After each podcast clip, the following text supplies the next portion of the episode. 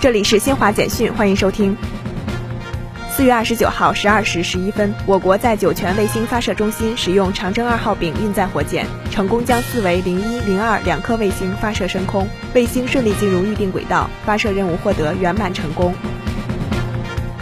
记者二十九号从公安部获悉，近期国内新冠肺炎疫情多发频发，各地公安机关将继续严厉打击各类涉疫违法犯罪行为，为疫情防控工作提供稳定安全的社会环境。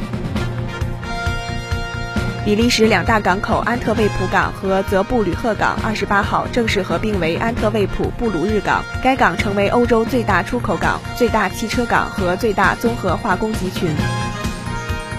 国际原子能机构总干事格罗西二十八号说，该机构近日实地测量数据显示，乌克兰切尔诺贝利核电站禁区内的辐射水平在安全范围内。以上由新华社记者为你报道。